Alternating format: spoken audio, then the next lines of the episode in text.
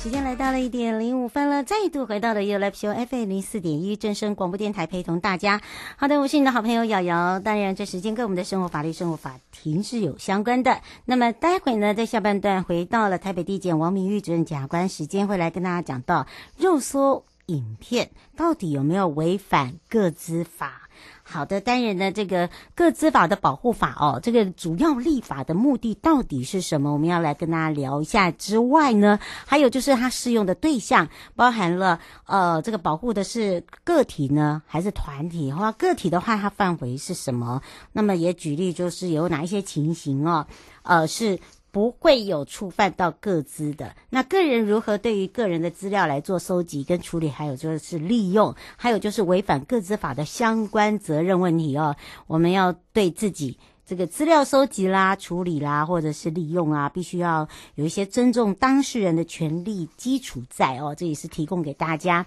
好，来到了悠悠生活法律庭看厅了。那么，法务部部长蔡清祥呢，陪同了总统蔡英文，那么前往了士林地方法院视察了模拟国民法庭的部分。那么也宣布了将士林地检署旧址设置为全新的科技设备监控中心。那这个中心呢，就是由法务部跟司法院啊，因应所谓的刑事诉讼法新版防治防逃机制的一个联手打造。那么将以最新的技术监控相关重大的案件。还有范闲，包含了性侵害的假释犯行踪，那这个部分也是提供给大家清楚之外，过去由于发生很多起。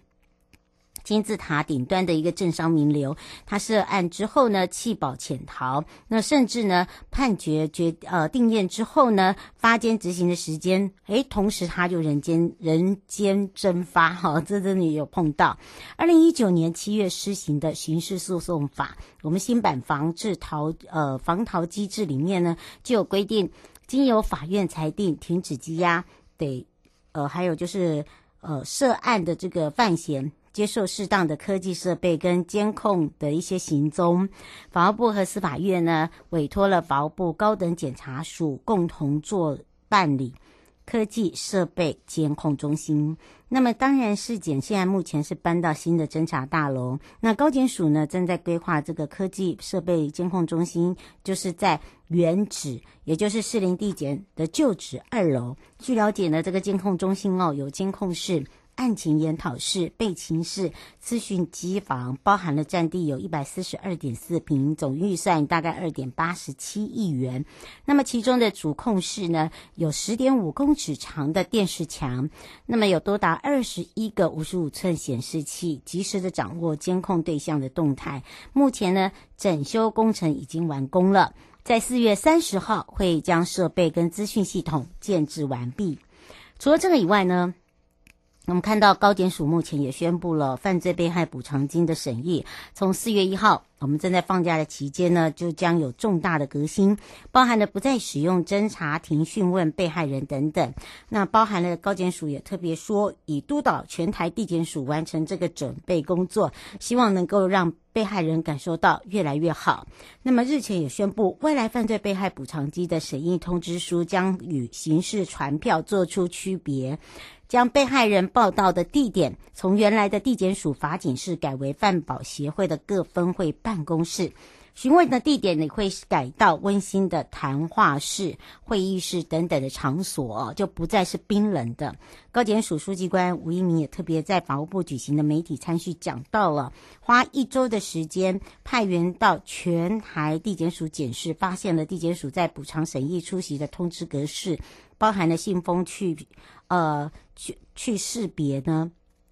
不开孔洞；询问处呢也改为适当的空间；询问改为与同桌倾听进行等工作，都已经做好准备。那现在就是跨出这一步，呃，当然我们现在做好，就是努力着去做，往前步，希望就是相关的措施能够让被害人感受到，哎，真的有那种温度，有那种感觉。那检察机关的同仁的同理心就会越来越高。那么蔡清祥部长也特别说，犯罪被害补偿金的审议通知友善、报道友善措施呢，已经开始实施了。那么在对于呃犯罪被害人保护一向是非常重视，立即的改善就是立即改善。那么在修正法里面呢，很快就会成立了一个立法程序，完善的被害人保护秩序等等。那除了这个以外呢，其实你会发现哦，在部长上任之来，重视的就是司法保护工作。我们刚才提到的那个是所谓的犯罪被害这一块，那么提出了也提出了这个培养跟深化的一些服务经验，一路相伴的个案管理。那我们现在讲到了这个部分，就是根保了。那么当然他们的业务也都是在保护私下，那么包含了援助家庭的理念，持续呢，目前我们在。由监所衔接到社区贯穿式的司法保护工作，再犯的这个防治推进的一个计划也正在执行，包含了专业心理、专业社工啊投入的运作，更生事业群，还有司法保护的新概念，带我们大家进入司法跟保护政策，用人性关怀为出发，朝向更专业、更服务化、深入各方向的一个发展。那么，在今年的在职训练中呢，在廉政署所举办，有别于跟以往规划在以刑事政策、犯罪预防等等的课程为内容，这一次特别强调，就是在专业的关护量能，还有更生保护会、犯罪被害人保护协会、荣誉关护人协进会这样的一个三角形建构为一个策略伙伴。那么这个关系呢，跟发展更生事业群为一个主题，符合现今的一个司法保护的政策之外，也特别邀请国内公共行政、非营利组织管理、社会企业以及社会工作相关领域的教授，呃，陈金贵教授、吴哲生教授，还有吴慧金教授来讲讲。来分享所谓的推动专业化的司法保护业务所需的一些相关职能，透过这样一个学术跟实务上的经验交流分享之外，也增进了各地检署的主任关护人、关护人兼组长推动所谓的专业以及政策。那另外呢，蔡清祥部长自己也担任讲师哦，他讲的是我国司法保护政策新视野的课程。那么除了表达对于司法保护的重视，另一方面就是希望我们的同仁可以呢落实在相关的关护更生跟被害这一块，那么提升所谓的专业能力，发挥关护工作，也打造一个司法保护专业团队。那么包含了再创。呃，我国司法的一个保护新纪元了。那么也希望大家可以了解。那么在高检署的部分呢，最近我们也看到了由呃台湾高检署的科技侦查中心呢，他就讲国内的青少年滥用新兴毒品跟混搭笑气的一个情况，真的是越来越严重，必须要严防扩散。所以现在要用科技的方式来提升所谓的查缉效能。那么在去年呢，查缉毒品呢都是境外为主，以中国大陆是最大宗。其中呢，查获到第四级毒毒品里面有九成就是三级毒品的喵喵。那么喵喵又混合所谓的毒咖啡包最常见，而且也是死亡率很高的。那么另外呢，检察官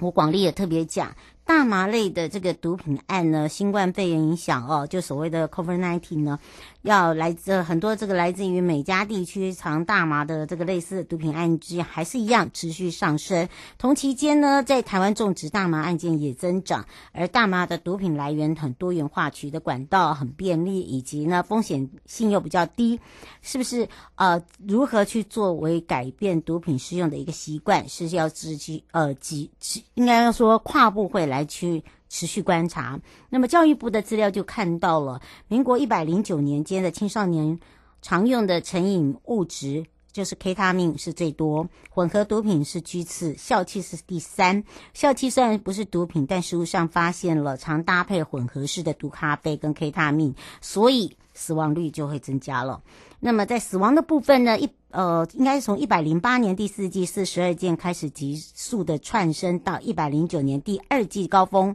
那么一百零九年全台死亡率有一百四十三件，都是以 PMAO，，简单讲就是摇头丸。啊，那光一个摇头丸死亡率呢就有九十三件哦。好的，当然呢，这个高检署整合了六大缉毒系统哈、那么包含了毒品的案件，呃，如何来去呃遏止之外，就是青少年之间对于这个精美包装的混合式毒品咖啡包、笑气、成瘾性的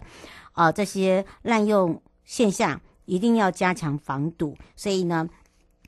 提醒我们的民众要注意一下咖啡包或者是饮料包，好，是不是有二次封口的痕迹？当你在品食用的时候要特别小心，千万不要上当了哦，要特别的注意了。好的，当然呢，我们要赶快来回到台北地检王明玉主任检察官时间了。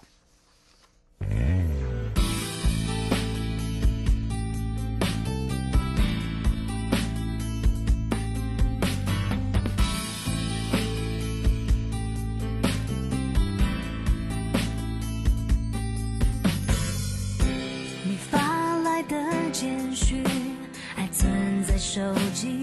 里，该不该删去锁上记忆？打包我的心，假装去旅行，哪里才能？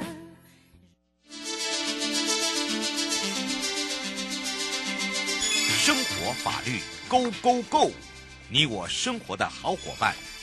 我是你的好朋友哦，我是你的好朋友瑶瑶，再度回到了也有 Live 秀 FM 零四点一真声广播电台，陪同大家。好的，当然呢，我们也预告了，今天呢，王明玉主任检察官要来跟大家聊到的，就是肉缩。这个影片到底有没有违反个资法哦？今天为什么想要聊到这个？那么对于针对个人资料的保护里面呢，在立法之后，它的目的到底是什么，以及保护谁？那适用的对象又是谁？好的，当然我们也开放全省各地好朋友时间零二三七二九二零，我们也赶快来让呃主任检察官跟大家打个招呼，哈喽。Hello，各位听众朋友，大家好。是，当然今天呢，我们的主任检察官为什么要跟大家聊到个资法？大家会想到说，哎，这个时节聊到个资很奇怪哦。我们赶快来请教一下我们的主任了。啊，没有啊，因为其实刚好最近不是一个这个我们那个呃，就花莲发生一个重大的一个呃交通事件。是。那其实我们常常就是说，在网络上都可以看到，就是说，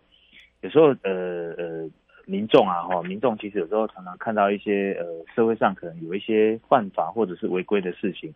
那常常有时候就给他拍下来，嗯，那拍下来之后，可能他就是呃上传到这个呃网网络上，爆料公社啊等等的，嗯，对，然后每个都很像柯南嘛，是不是？真的。嗯，然后就其实可以就把这种呃影片就丢上去，那当然就说这个其实呃往好的方面想是说，有时候透过一个很像呃全民大家一起来柯南哦，嗯、那其实很多很多不管是刑事案件啊，或者是说呃违反交通交通法规的哈，那其实有时候其实它它是可以呃瞬间哈就很快，那透过这个全民参与的。呃的力量其实可以很快的一个找到事实的一个真相，哈。那当然，另外一方面就是说，那其实有时候你把这些呃这些影片哈丢到这个呃网络上，那这个到底有没有违反一个呃个人资料保护法的一个问题？这个也是大家想要了解的一个问题。嗯，那大概我简单讲一下哈，就是说，其实这个呃个人资料保护法，其实这个也不是一个算是一个新法，这也算是一个呃蛮旧的法哦。一百零一年，其实做最后一次修正。嗯、那其实这部法，其实呃，像我们在司法实务上，其实越来越多人呃，其实还蛮重视的哈。那尤其像你这种公开公开的这种呃影片啊哈，公开的这种这种录影这样子丢到上面，那其实很多人哈，他们到呃司法实务机关都会来告哈。那第一个告呃违反个人资料保护法，或者是违反这个呃妨碍秘密啊哈。那像我们最近也常常遇到，就是说，比如说你在这个呃公共场所哈，嗯，然后比如说你架设这个呃监视器，那拍、嗯、拍这些人啊或什么的，那有的人他就会说，啊，这个侵犯到个人的隐私啊哈，那因此我才会去谈到这个问题。是，那当然可能就是说，因为个人资料保护法其实它是一个蛮大的一个一个东西，然后那我可能就是简单大家跟大家讲一下哈，就是说。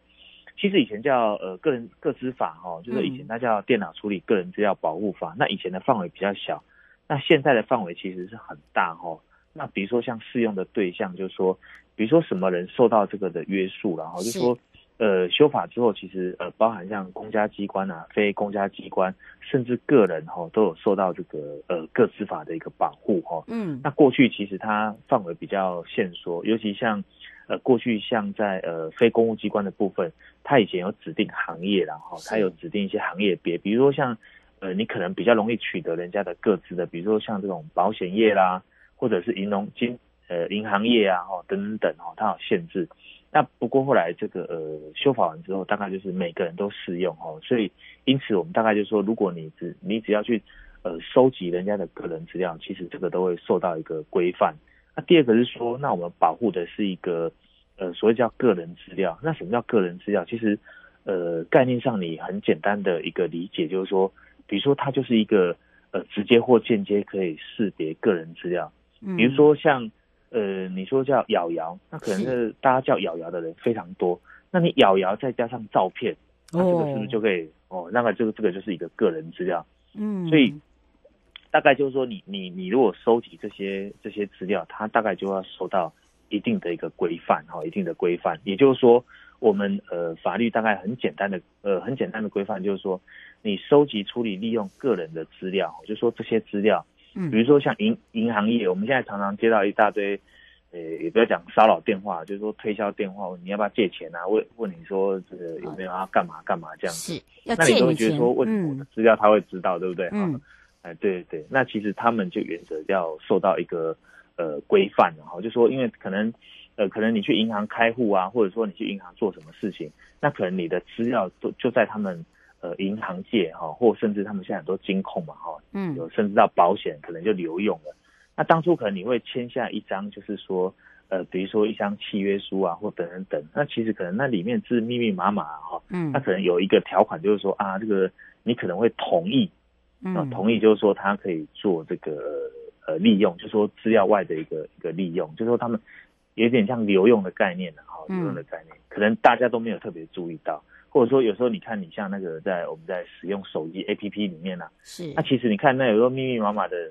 可能大家也没有注意去看看些什么东西，对不对？对，没错。对，嗯，那可能就是说它有一些条款，可能就变成说，就是你同意哈、嗯，同意就是说你的资料可以。给他们留用这样子，嗯，是大家也要稍微注意这样子。对，黄先生想要请教你一个问题，他说现在都是各资法，各资法，他也常接到呃银行的问你要不要贷款。那您刚才有讲到，基本上都是我们同意银行。那他想请教一下，那我们同意银行是没错，但是没有叫他来借款啊，这个不是就像你讲会骚扰到我们吗？没有办法说请他不要再打吗？然后他还有一个问题就是，呃，现在有很多的爆料公社都是第一手，呃，他说像这个我们会传来传去，我们就会知道，那这个部分会有影射到呃个人吗？或者是说会有处罚吗？他想请到这两个问题。好。那再来就是说，比如说像我们刚才讲那个资料那个留用啊，当然就是说，呃，第一个就是说，其实我们当初可能在签什么文件的时候，可能它下面会有一个注明嘛，就叫定型化定型化条款了，可能你你你可能你可能已经同意了，但是你可能没有，看清楚，对对，你没有特别注意。那第二个当然就是说，因为我们个资法其实非常强调就是说，呃，我们随时可以请他把我们的资料下架，嗯，就下架，就是说呃资料。如果有变更可以变更，那请他下架就下架。那所以其实你也可以跟银行讲说，哦，把我们的那个资料下架，以后不要再不要再打给不要再打给我们了哈。这个其实之前呃过去实务上哈，它其实是有一个呃有一个判决哈，曾经有判过，就说像呃呃就说这种什么骚扰电话哈，就说如果我们呃曾经跟他讲说，拜托以后这个呃你把我的资料下架哈，嗯。以后不要再打给我。那如果说他还是继续打的话，这个呃，过去实务上他这个是有一个呃判决民事赔偿的一个问题。哦，嗯，就等于是说你有告知他就对了。嗯，对对对。那第二个是要讲到那个呃爆爆料公社的一个部分。那当然就是说。呃，其其实这种呃，我我们原则就是说，如果说你你这个你这个资料的一个取得，比如说像呃，我们个资法的规定，就是说我刚才讲那个影片啊，就是说如果你这个资料是在取得是呃公开场所或者是呃公众活动所取得的哈，所取得的，第一个，那第二个是说他没有跟个人资料做一个结合了哈，比如说你像我们每天这个呃呃公部门那个监，我们很多监。呃，监视录影啊，嗯，他每天录到这么多车牌嘛，哈，车牌或者是人啊，那其实这个可能跟个人资料他没有办法做一个结合，嗯，因为你不知道说这个人是谁，或者说呃这个车牌是谁，是，可能就说拍到一辆车，这可能是原则呃这不会受到呃一个规范。那如果说，嗯呃，如果说我们已经有特定的哦，就是说，比如说这个人，像我们最近不是呃呃，这个这个这个事件之后还在搜寻，对，就是啊，嗯、那搜寻人物的话，到时候是谁，对对对对，那这可能就有一个各自的各自的一个保护问题这样子。可是这个呃各自保护的问题哦，就是为什么说要呃提出证据？有时候是拿来做证据所使用嘛，对不对？对对对对对。那这个就不会有各自的问题吧？哎、欸，其实我觉得应该分两个层面。第一个就是说，我们个人资料保护的话，就是说，第一个它是不是属于我们的个人资料？如果是的话，那当然它就会受到规范。那如果不是，当然就没有后端的一个规范。那当然就是说，第一个就是说，它一定是个人资料。比如说像我们呃，公家机关常常在查询民众的户役证资料，是户役证哈。比如说你住哪里啊？因为我们常常说寄传票给你，那你没来啊？那我们就查查看，开始找人住。嗯，对，开始很像以前那个。一个节目阿亮找人，对不对？对。我们现在很快，我们就呃透过一个超连接连到那个户政机关，大概呃三秒内，大概他就回回复我们，就是说，哎，这个他现在住哪里？嗯。那当然就是说，我们收集这个个人资料，它一定是个人资料没有问题。那第二个层次我们要讨论就是说，我们收集、处理、利用有没有符合特定的目的？嗯。那当然就是说，就我们公务机关而言，它收集到呃每个人的个人资料，一定都是有基于一个特定目的。嗯。比如说你像户政机关。他收集的我们这些个人资料，一定有他的一个呃基于户政管理的目的。嗯，那比如说像我们侦查机关，就是说我们是基于侦查的目的去收集你的个人资料。嗯，比如说像前科资料啊，这个人曾经有没有犯过罪什么的，只要你大概有进来呃地检署的话，大概我们这个前科资料都会做一个建制。嗯，那我要讲的是说，第二我们在第二个阶段的话，我们有是基于一个特定目的，也就是说基于一个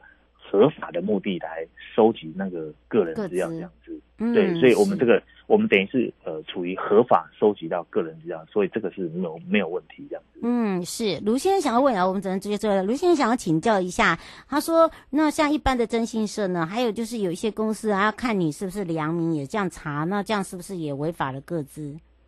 哦，对，如果说像一般我们像所谓的良民证哈，一般民众常常在讲，其实这是一个前科资料。呃，比如说像我们保险业者哈，就是说我们做那个保全业者，他常常那个保险业者他都会问啊，问警察机关，就说这个人有没有犯罪记录？嗯，那原则这个前科资料原则都是在呃，比如说像警政机关，嗯，他收他收集的，那他就会透过那来问，他就跟他讲，所以这个原则大概是，如果是基于特定目的，这个没有问题，嗯，没有问题，对，是哦，所以哦，这个大家不用太，他说征信社呢，那征信社的话，原则就是说。呃，他收集这个大概就要受到规范，嗯、就说他为什么取得人家的个人资料，原则大概就要受到一个规范这样子。嗯嗯，是，所以哦，这个部分还是让大家有一个概念啦，也很清楚啦。哦，就是说，呃，他可能用在哪一种目的地上啊，对不对？对，这样讲。其实大概总结来讲，就是说，第一个，我们先判断他是不是个人资料，嗯、如果是的话，他就要受到呃我们的呃各自的一个规范。嗯，那各自的规范就是说，第一个你要有一个特定目的，去取得人家的资料。嗯那第二个就是说，你使用上你要符合一定的特定目的，嗯，也就是说，比如像我们公务机关，我们取得你的前科资料，嗯，那我们在这个前科资料，我们是基于一个特定目的。那接下来第三个就是说，我们可能怎么样？我们就说，呃，除了免告知之外，就是说我们要善尽这个善良管理人的一个注意义务，就是要把你的个人资料维护好。如果说我们一旦如果说不小心把你的个人资料外泄之后，我们就会一个什么呃刑责，甚至一个损害赔偿责任这样。好的，当然有这个时间关系，我们要下个礼拜见喽。好，谢谢各位听众朋友。嗯，拜拜，拜拜。各位亲爱的朋友，离开的时候别忘了您随身携带的物品。台湾台北地方法院检察署关心您。